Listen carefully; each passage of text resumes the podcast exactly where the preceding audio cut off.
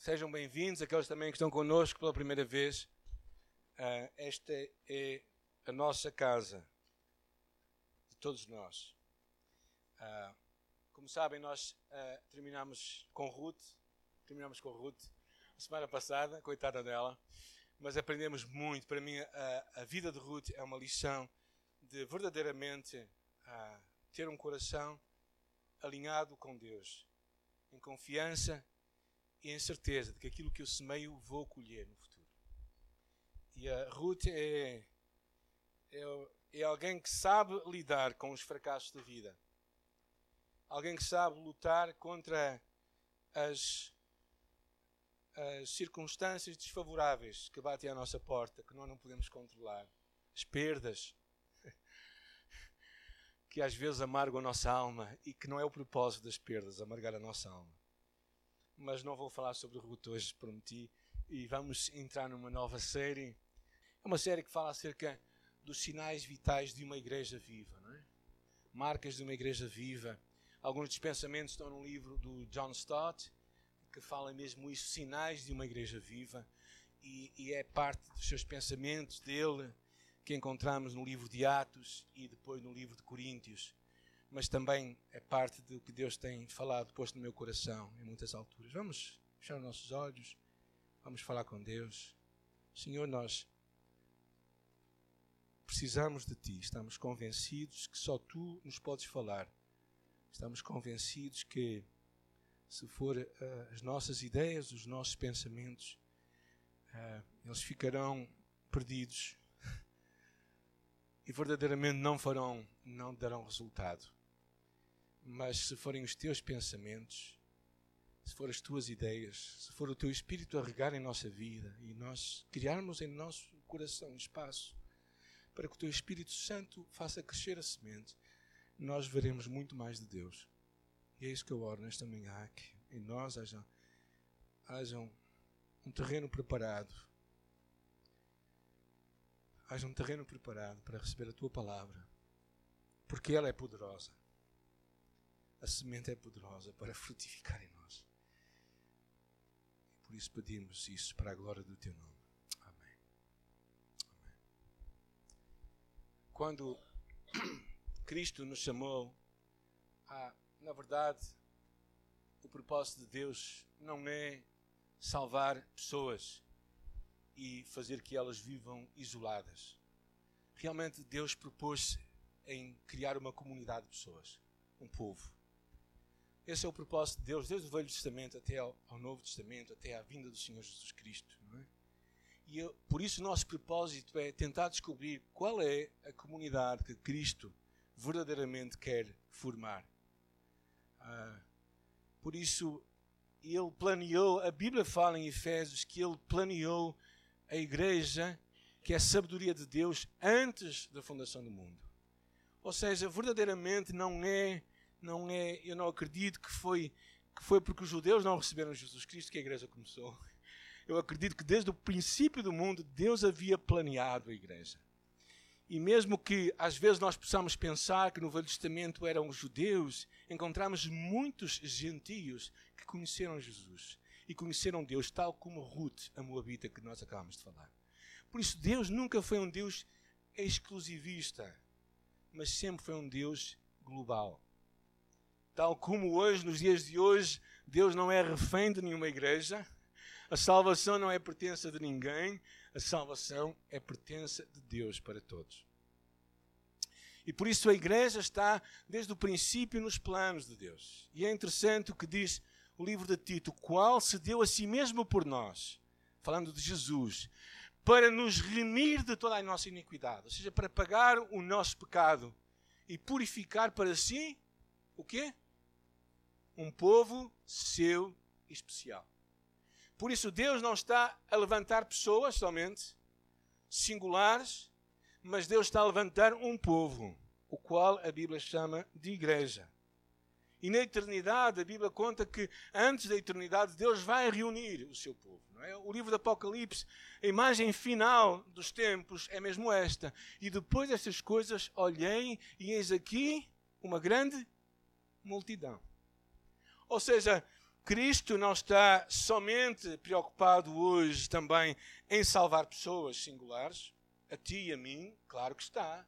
Mas é o, quando nós somos salvos, o propósito dele é nos juntar a um corpo, a um povo. Assim é a igreja local. Não é um acréscimo para a nossa salvação, mas é parte da nossa salvação. Quando Deus salva pessoas, o propósito de Deus é, é incluí-las numa igreja local, onde Cristo é o cabeça. E talvez tu possas pensar, mas como é que será uma igreja viva? Talvez à tua memória venha aquela imagem da igreja primitiva, sempre, certo? Como é que era a igreja primitiva? Ajudem-me lá. Estavam juntos, havia coisas em comum. Partilhavam muitas coisas, não é? Oravam, louvavam a Deus, buscavam a Deus. Atraíam mais pessoas. Verdadeiramente a igreja primitiva era característica. É isso que vamos estudar hoje. É como é que era a igreja primitiva? Era uma igreja que tinha uma vida comunitária, tinha adoração. Mas também não podemos esquecer algumas outras coisas. As heresias. Estava na igreja primitiva? Uh, os conflitos. Também havia na igreja primitiva. Uh, as hipocrisias. Não encontram? Eu posso vos mostrar muitas. As rivalidades. Ou seja, o que às vezes nós pensamos da igreja primitiva de Atos e às vezes eu acho que pintamos uma imagem que não deixa de ser real, mas também tem outros contornos. Porque a igreja é constituída de pessoas, mas mesmo assim não deixa de ser, curiosamente, o corpo de Cristo, o que é um bocadinho assustador. Cristo às vezes há de se perguntar como é que está o meu corpo, não é? é. Às, vezes nós olhamos para nós próprios e dizemos como é que está o meu corpo, talvez um bocadinho gordo demais, não é? é mas, mas Cristo, quando olha para nós, não é? como é que Ele verá o seu corpo? Eu acho que isto é que nos deve fazer pensar como é que nós devemos ser. Eu espero que uma das coisas que nós vejamos também, principalmente na igreja primitiva, é a presença do Espírito Santo. Como é que o Espírito Santo estava na igreja e como é que ele fazia tudo funcionar. Eu acho que se calhar o que muitas vezes falta nos dias de hoje nas nossas comunidades é esta mesma presença real e vivida entre nós a presença do Espírito Santo. Esta é uma série que vamos começar hoje e vamos ler Atos capítulo 2, versículo 42, para começar. Atos 2, 42. É que alguém pode ler o que está ali? Perseveravam na doutrina dos apóstolos. A Boa Nova diz: todos participavam fielmente no ensino dos apóstolos. Ou seja, havia uma fome da verdade. O Espírito Santo é o Espírito da verdade. Eles tinham fome de absorver os ensinos que Deus tinha para eles. Estes recém-nascidos para a fé, convertidos e cheios do Espírito Santo, não estavam simplesmente a desfrutar uma experiência mística, como às vezes pessoas pensam, não é? Que ser, é, é só ter uma experiência mística. Não, mas eles experimentavam uma experiência de conhecimento e de renovação da sua mente. Eles tinham fome e por isso perseveravam, diz a palavra, na doutrina dos apóstolos. Havia fome e sede mais de Deus e da sua palavra. A igreja primitiva, uma das marcas era que eles queriam continuar a crescer. E talvez a nossa igreja, e tu particularmente, tens de perguntar a mim: será que eu quero continuar a aprender ou será que eu acho que já sei tudo? Talvez não digas isso, mas talvez hajas assim. E talvez a tua fome de aprender, esta perseverar na doutrina, talvez esteja um bocadinho fraquinha. Agora, decidi fazer um teste nesta manhã. Estão preparados? Alguém gosta de testes? As crianças estão lá embaixo, não é? Verdade ou mentira? Quatro afirmações que eu tenho aí.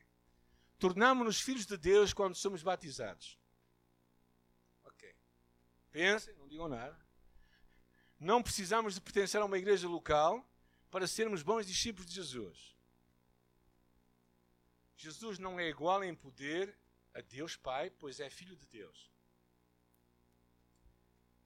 Pessoas mais espirituais têm o Espírito Santo, enquanto que outros podem não o ter. Agora, se tu respondeste verdade a qualquer uma destas afirmações, estás mal. Chumbastes. E sabes porquê? Eu vou dar respostas. Eu não vou desenvolver muito isto porque não é o propósito disso. Tornámos-nos filhos de Deus quando recebemos Jesus. É claro, não precisamos ser batizados. O batismo é importante como passo da nossa fé.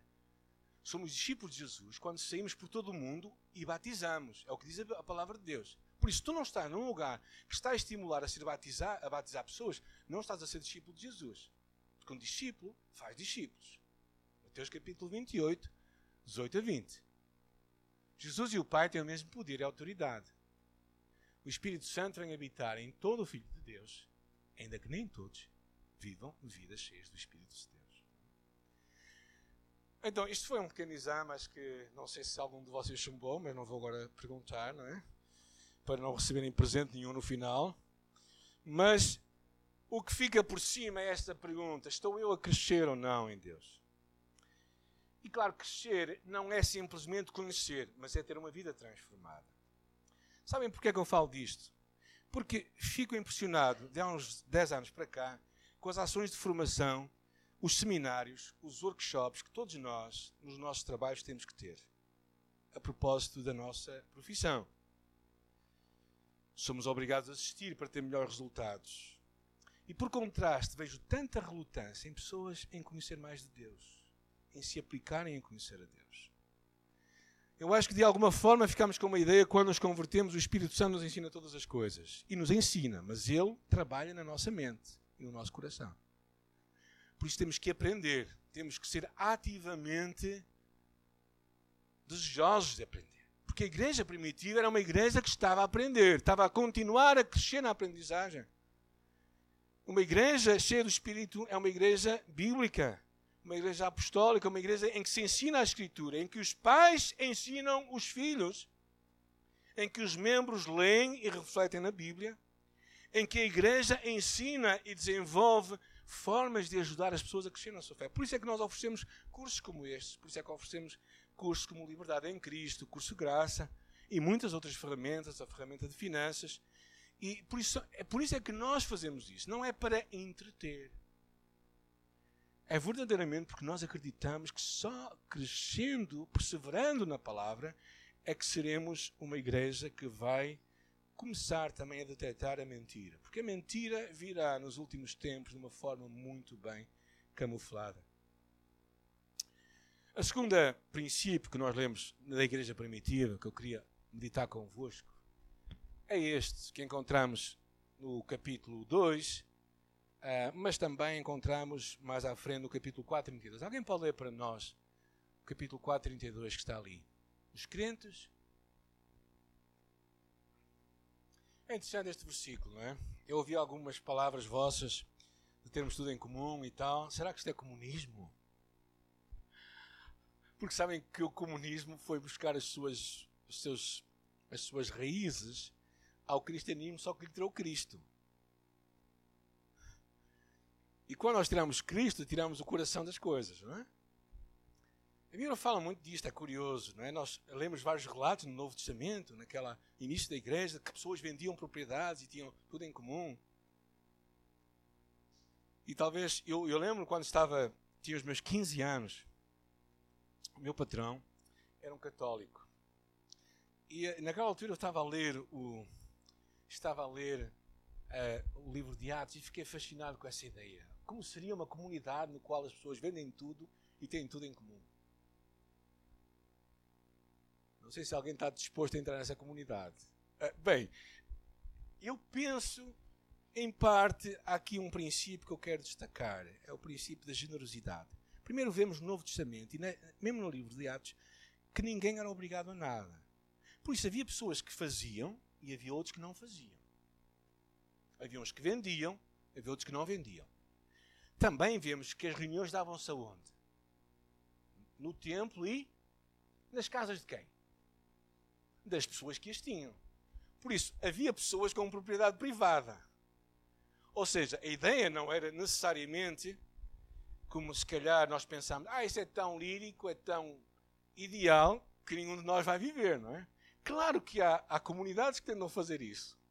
Há comunidades que tentam viver este, esta realidade, mas eu acho que o que se destaca claramente era a importância de sermos generosos, de partilharmos.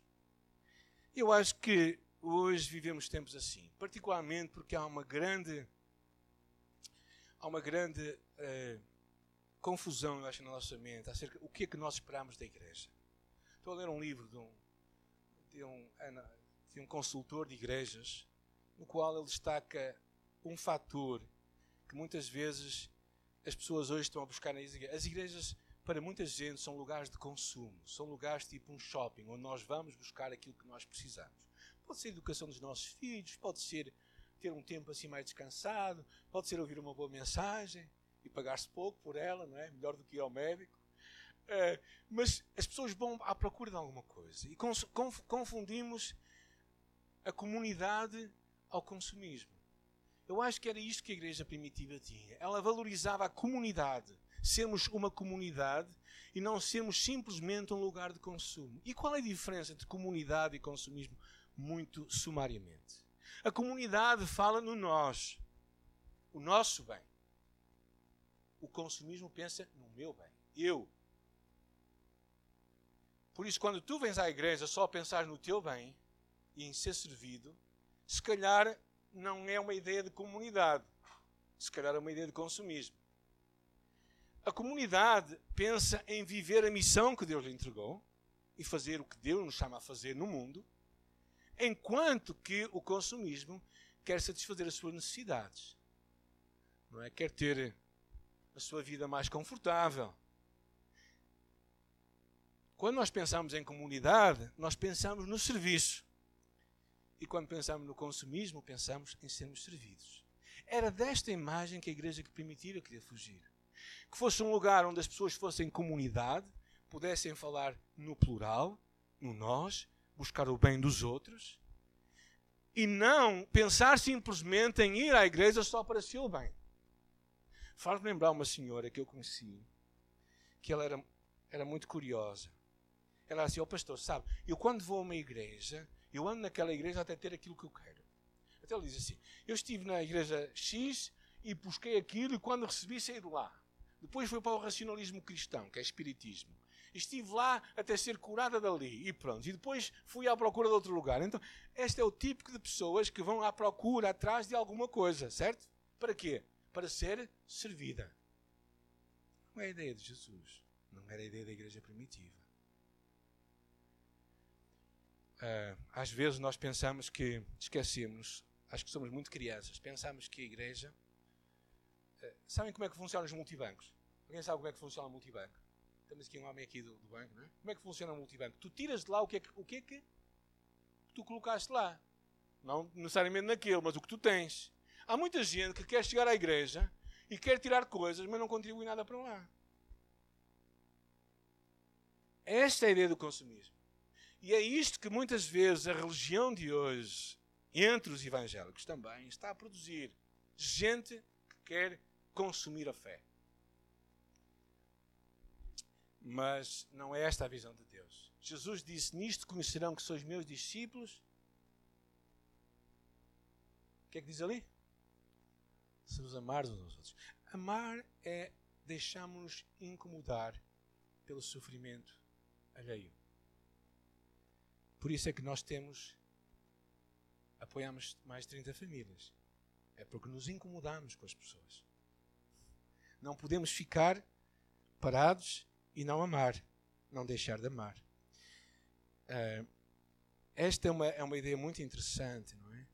A ideia, o, o versículo 44 e 45 do capítulo 2 diz assim: E todos que criam estavam juntos e tinham tudo em comum vendiam as suas propriedades e bens e repartiram com tudo segundo cada um havia mistério.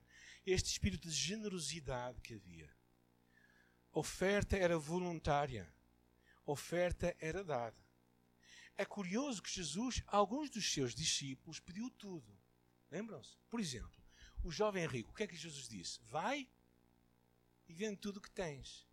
O que é que ele fez com, com eh, Vamos pensar num outro homem, que era aquele publicano. O que, é que, o que é que Jesus fez com Zequeu? O que é que Jesus pediu a Zequeu? Na verdade, nada. Mas Zequeu não deu tudo, pois não? Ele diz que deu metade, eu não sei quanto é que seria metade, e diz que, que devolveu quatro vezes mais daquilo que tinha roubado. Eu não sei quanto é que isso correspondeu. Mas o que eu quero mostrar é que Jesus não pede tudo a toda a gente. Houve algumas pessoas que deram tudo. Francisco de Assis, Madre Teresa de Calcutá, Charles Studd. Pessoas que perceberam que tinham que entregar tudo. Tudo. Mas eu acho que o princípio, claro, que nenhum de nós pode fugir, é o princípio de generosidade. a parte de sermos generosos, de nos preocuparmos com os pobres. Curiosamente, a igreja, eh, em Atos capítulo 6, já tinha uma obra social que estava ali a organizar. Vocês vão ver em Atos capítulo 6, já havia uma obra social a acontecer ali. Porquê? Porque eles perceberam que não podiam ser igreja e fechar os olhos às necessidades das pessoas. E eu acredito isto do fundo da minha alma. Nós não podemos ser uma igreja e fechar o nosso coração às pessoas, independentemente se elas são cristãs ou não, se elas se vão converter, se não vão. Nós somos chamados a nos amar mutuamente como aqueles cristãos faziam. E este, segundo princípio é muito interessante, esta importância de termos, de sermos generosos, de termos, sermos comunidade. Ah, eu fico muito impressionado por eh, os gestos de amor que às vezes acontecem. Nós no passado tivemos no nosso meio, há uns 15 anos atrás, uma pessoa que, era, que tinha muito dinheiro. Trabalhava, ganhava muito dinheiro. Ele dava muito dinheiro à igreja. Até que ficou desempregado. E ficou desempregado por vários anos. Foi uma altura em que o pessoal, os, os programadores, ficaram sem trabalho. Não é, não é o que acontece hoje. Eh, eles podem encontrar muito trabalho. Mas naquela altura os programadores ficaram sem trabalho. E esse homem também ficou sem trabalho. E viveu, e ele passava, vivia vida muito simples, não é? E uma das coisas que eu mais fiquei comovido foi quando nós, como igreja pequena, conseguimos levantar uma oferta e lhe entregar a ele.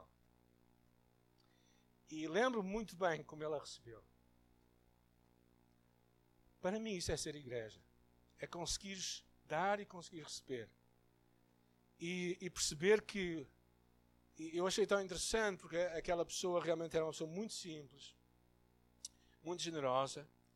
E quando ele recebeu, ele, ele percebeu realmente que nós éramos uma comunidade.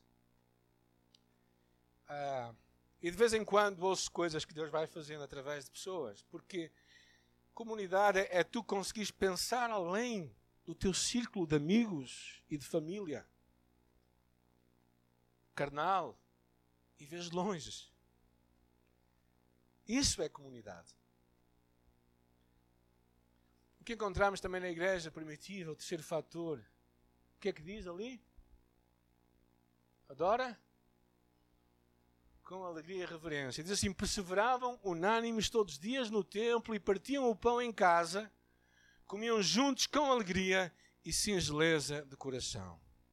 Adorar a Deus não era simplesmente algo que acontecia nos cultos, era algo que fazia parte da vida deles. O Salmo diz: cantem glórias e louvem o Senhor desde o nascer até ao pôr, do sol. Quando falo cantar glórias, eu não acho que é necessariamente cantar, mas é anunciar o que Deus faz. Porque há pessoas que não devem cantar quando estão com outros. Uh, porque senão vão, os outros vão ficar um bocado, se calhar, perturbados, não é? Uh, só no chuveiro tudo é permitido, tá bem? No chuveiro todos podem cantar, mas se calhar, no outro lado, mas eu acho que o que está por detrás é esta ideia de nós adorarmos a Deus, conhecermos a Deus.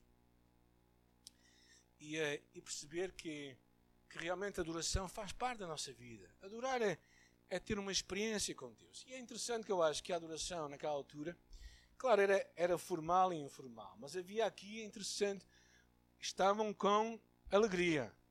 Por isso havia gozo. Não era um funeral todas as vezes que se juntavam. É? As igrejas podem. Eu acho que às vezes confundimos a reverência com funerais, está bem?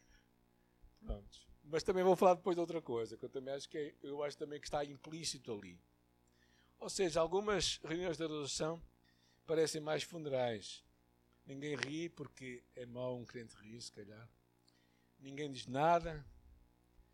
Ah, na verdade, eh, eu temo que alguns lugares são tão difíceis de atrair descrentes que, quando eles vão a primeira vez, nunca mais lá voltam, porque já fizeram um enterro. E por isso eu acho que a alegria é algo que tem, tem que acontecer no nosso meio. Deve ser um espaço onde haja alegria. Todos os momentos do culto devem ser também tempos de adoração. O silêncio, a oferta, o testemunho, o louvor. Mas, claro, adorar é muito mais do que simplesmente estar aqui. A palavra de Deus diz que adoramos em Deus em espírito e em verdade. O que significa que a adoração em espírito ninguém a vê, certo? Então, essa é a adoração que sai da tua alma, que ninguém a vê. E essa é a adoração verdadeira. Mas, ao mesmo tempo, não é?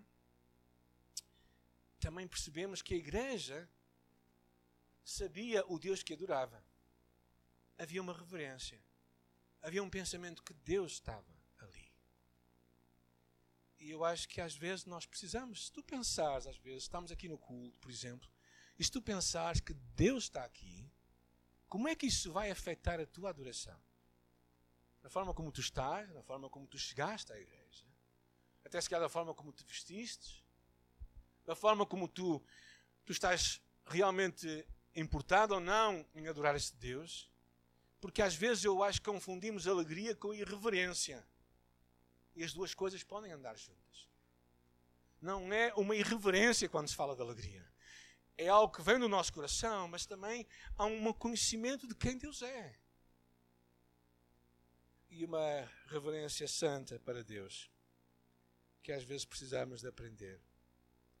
Eu penso, por exemplo, em Abraão, quando viu os seus dias a passar e o seu filho que não nascia, como Deus lhe havia prometido. E numa dada altura, Deus lhe aparece. Ele diz assim: Haverá para o Senhor coisa demasiado difícil? E Deus diz a Abraão que não ocultaria ao seu amigo Abraão o que ele iria fazer. E creio que Deus também às vezes nos diz assim: haverá alguma coisa difícil para fazer na tua vida? Adorar a Deus é esta capacidade de tu pensares que Deus é quem Ele é no momento mais impossível da tua vida, da tua maior dificuldade, meio das notícias piores que tu acabaste de ouvir. Deus é amor. E é soberano. Tem todo o poder. Ou seja, Deus, e quando tu consegues adorar a Deus, no meio dessas circunstâncias difíceis, então a adoração é real e autêntica. Hebreus fala um sacrifício de louvor, que é fruto de lábios que invocam o seu nome. A carta aos Hebreus era escrita a pessoas que estavam a ser perseguidas. Algum de vocês foi perseguido esta manhã para vir à igreja? Não? Quase diria que pena, não é? porque senão podia dar testemunho disto. Mas a igreja em Hebreus, eles eram perseguidos. E eu não sei como é que isto, como é que eu viveria uma situação destas. Mas eu sei que o Deus que é o meu Deus é o Deus também que é o Deus dos nossos irmãos que hoje estão a ser perseguidos por amor da sua fé. Quando pensamos do que está a acontecer em muitos países, como os cristãos são afligidos por causa da sua fé e não deixam de adorar. O último aspecto que eu quero ver convosco é esta ideia de perseveravam unânimes todos os dias no tempo, perdão.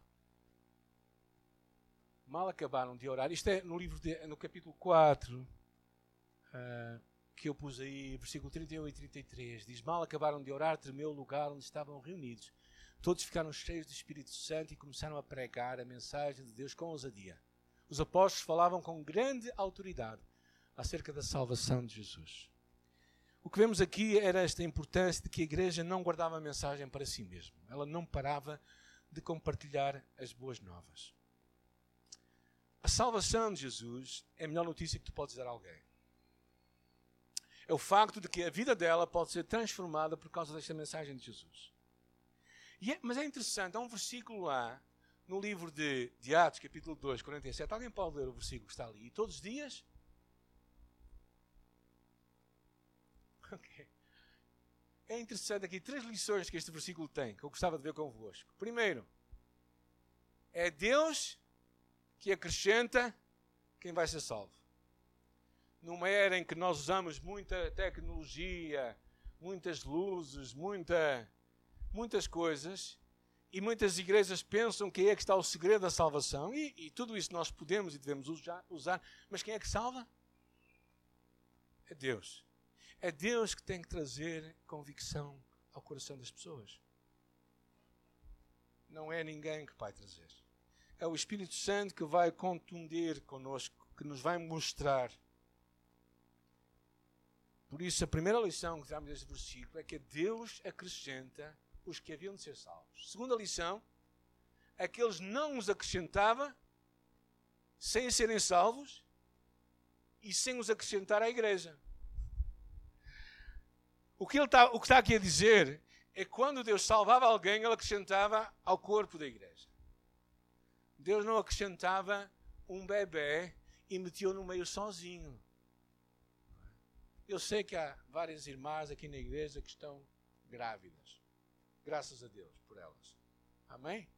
Pronto. Mas quando uma criança nasce, ela não é deixada assim. Pois não. Porquê? Eu já tive três filhos. E tivemos dois netos agora. Vamos ter mais, não vamos? Acho que sim. Minha esposa diz que sim. Mas nós não temos nada a ver com isso. Os outros é que têm que ver, não é? Mas o que quero dizer é, quando, quando uma criança nasce, ela tem que ser parte de uma família. Tem que ser cuidada. E quando uma, uma criança na fé nasce, ela tem que ser parte de uma família. Porque se não for cuidada, ela vai ser perdida. Essa é a segunda lição daqui. E quando é que isto acontecia? Diz aqui, acrescentava o Senhor à igreja e, e, e todos os dias. Não é? Bem, acho que isto aqui na igreja se calhar não acontece todos os dias, mas eu acho que a expressão era que havia continuamente salvação. Continuamente salvação. Eu acho que se nós estamos numa igreja em que passam-se anos e anos e anos e não há conversões, oh, gente, alguma coisa está mal ali. Ou, ou lá uh, o lugar onde a gravidez acontece não está bem preparado, qualquer coisa assim, não é? Porquê? Porque Deus também não vai trazer bebés sadios para incubadoras deficientes. O que é que isto tem a ver contigo e comigo que eu te quero encorajar nesta manhã? Primeiro, será que tu amas as pessoas que estão sem Jesus? Será que tu estás a orar por elas verdadeiramente? Será que tu tens deixado que essa paixão no teu coração possa crescer? Segunda coisa, será que tu achas que só Deus é que pode salvar a pessoa? Porque às vezes nós desistimos das pessoas e dizemos assim, aquela pessoa nunca vai se converter. Já pensaram nisso de alguém? Eu já. E Deus pode fazer alguma coisa. O que é, quem é que salva a pessoa? É Deus, é a graça de Deus. Não és tu. Às vezes Deus pode salvar a pessoa pior que tu podes pensar. Porque é dessas que Deus traz mais glória às vezes. Aquelas pessoas muito direitinhas, às vezes, cuidado com ela. Às vezes sabem o que acontece? Essas pessoas se auto-justificam. Acham que já não precisam de Deus. Então, eu te quero encorajar a acreditar na graça de Deus para salvar alguém. Terceiro, acreditas no inferno. Acreditas que se alguém morre hoje sem Jesus vai para o inferno? Ou não acreditas? Eu acho, sinceramente, que na prática nós não acreditamos. Porque se acreditássemos, se calhar, isso ia muito mais mexer connosco Íamos começar a orar de uma forma diferente, importarmos mais e Deus ia acrescentar mais pessoas. Eu quero terminar para tu perceberes como é que a igreja basicamente era um espaço onde as relações eram renovadas, eram transformadas.